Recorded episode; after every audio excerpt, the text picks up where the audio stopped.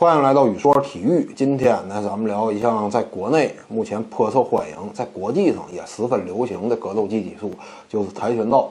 在之前呢，我陆续讲过像什么泰拳呐、中国武术这一类格斗技技术，但他们呢和跆拳道都有一点不同，就是这项技技术呢，不光是追求格斗技击，另一方面，人家也是正式的奥运会项目。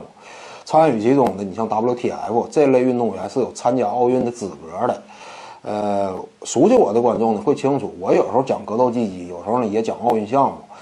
嗯，既然这个跆拳道两方面都涉及，我这期的重点呢还是放在这个格斗技击上。至于说奥运当中跆拳道是如何一种展现呢？当中这个各个这个金牌的设立啊，具体的比赛这个内容项目，这个咱今后有时间再去谈。今天讲这个跆拳道呢，还是得简单梳理一下它的一个发展历史。这门武术啊，真正形成相对比较完善的、比较系统的格斗理念和技击特点，是在上世纪五六十年代，由崔洪熙这么一位二星少将，摒弃之前各个门户之间那种对立和矛盾，一手统一并重新整理建立了跆拳道这么一个在一定程度上能够代表朝韩文化的一个独特的技击术。这点呢，它的作用啊，贡献是非常巨大的。其实从他身上啊，也能够联想到我们自己这个中国武术。就是很遗憾，在上世纪后半叶那么一个非常关键、恰当的时间点呢，没能够诞生那么一位能够统领整个武林、打破门户之间原有的那种成见和矛盾，去其糟粕、取其精华，真正提炼出中国武术当中一些非常具有特点的精华。没有这么一位人物出现，就使得我们现在呢，对中国武术啊这种印象往往非常模糊。就是你脑海当中，你也不确定什么是中国武术。你有时候呢可能会联想到一些天马行空的电影画面，但我们都清楚那东西它是不现实的。你对于说泰拳，像什么跆拳道呢，这些技击术啊，往往你只要脑海当中稍微一想，你就会很明显的知道啊，这个武术它在打斗当中表现出的是一种什么样的技击特点。这东西画面感是非常清晰的。你可能说这个太极拳这种推手啊，这不是也很有特点吗？但那东西是他平时这个练习。你要说真正参与到实战当中打出来，能够打出太极的一些什么特点，这个我们也几乎没有印象，没有概念。你像包括之前留下那么一个著名的影像资料，白鹤派对太极派两两位高手嘛，但是当中呢，很可惜我们也找不到一丁点的这个呃竞技价值。这就让我们感觉非常可惜。就是当初如果说能够诞生那么一位呃领军人物的话，我相信还是真能总结出一些中国武术原有的一些特点的。你像周边受中华文化影响，你像日本和朝这个呃朝鲜半岛，这都有各自这个有代表性的这种技术。日本有这空手道，你像柔道，呃朝鲜的有跆拳道。所以反正我们自己这个没有这种拿得出手的东西，这一点是很可惜的。另外一点呢，就是有一点也是现实情况，就是在当时那种条件下呀，呃，我们知道那个时代那只有一位领袖，所以说你在各个领域里呢，你也很难出这种拔尖冒头的人，你也不敢。其实这种现象，你反映到这个跆拳道的发展过程当中，也有类似的情况出现。你像崔洪熙在韩国推广跆拳道的时候，就是因为和国内的当时的朴正熙政府政见不合，受到对方的排挤和挤压，最终流亡海外嘛。其实对于这种事儿，我们倒是非常容易这个理解。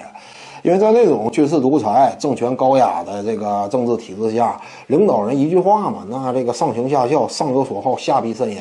领导人喜欢什么，下边必然有一帮人拥护。所以呢，这个以崔洪熙为代表的这个 ITF 就被排挤出韩国了。而进而呢，韩国在这个朴正熙以及他的政府的推广下，推出这个 WTF。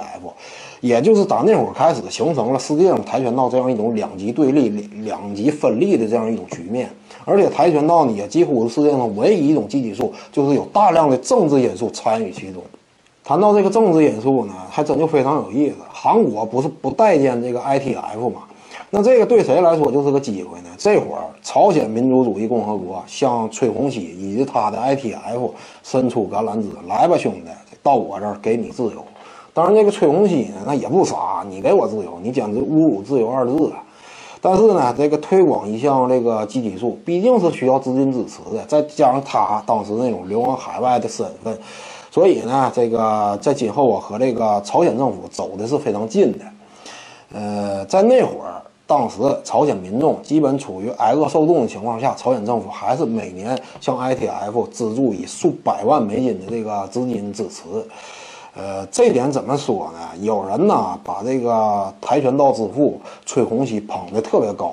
这个你要说他对这门技击术的贡献，那确实如此。但是呢，一门武术家，一个武术家，你过多的参与政治其中，这个深陷这个政治漩涡不能自拔的话，你像后来他儿子甚至参与暗杀韩国总统。所以呢，这东西另一方面也是可见这种洗脑的力量之强大。呃，怎么讲呢？对他呢，我是不过多的发表看法了。反正从一个武术家的角度看呢，对武术是有贡献的，但不应该过多的参与到这个政治当中。谈完了跆拳道的发展历史啊，咱们再谈一谈跆拳道啊，作为一门技击术，在格斗技击当中它的实战价值。其实对于这点呢，我在之前就有过这么一个观点，就是任何一门技击术啊，你只要能在你的长项、你的特长上发挥到极致、研究到极致，并且能让众多参与综合格斗的这些人士呢纷纷借鉴和运用，那么你已经做到做得非常好了。跆拳道基本就是这样，因为它毕竟是一个在一定限制条件下的技击术。他的手是相当弱化的，主要是用腿，所以呢，他对于这种无规则、无限制的这个打斗当中啊，他，呃，你仅仅用跆拳道的话是非常吃亏的。所以真正的实战价值它是非常有限的。但同时呢，正是因为他对于腿法的这种重视，就使得呀，他通过这种重心的转变呢，利用旋转、利用惯性发力的特点呢，成为了人运用腿去进行攻击几乎是最有效、最合理的一种方式，就是跆拳道。这就是为什么现在很多综合格斗的一些高手，他的腿法很多都是修习于跆拳道。你可能感觉，哎，那泰拳那个侧踢不也非常猛吗？他这个利用小腿胫骨这种击打方式，但是呢，泰拳这种踢腿啊，它是要符合整个泰拳的综合修习的，是配合整个这个泰拳的打法的。你要单独拿出来呢，跆拳道这种这个运用啊，相对来讲更为合理，也是更容易去搭配其他的这种格斗技击术。所以呢，才被综合格斗啊充分借鉴和运用。另外呢，咱们再说一下，就是跆拳道啊，它为什么能在国内以及在全世界这么受欢迎呢？这是缘何而起呢？那么首先最重要的一个原因，就是以韩国为代表的 WTF 和以北朝鲜为代表的 ITF 这两个有着国家支持背景的两大机构这种针锋相对的竞争。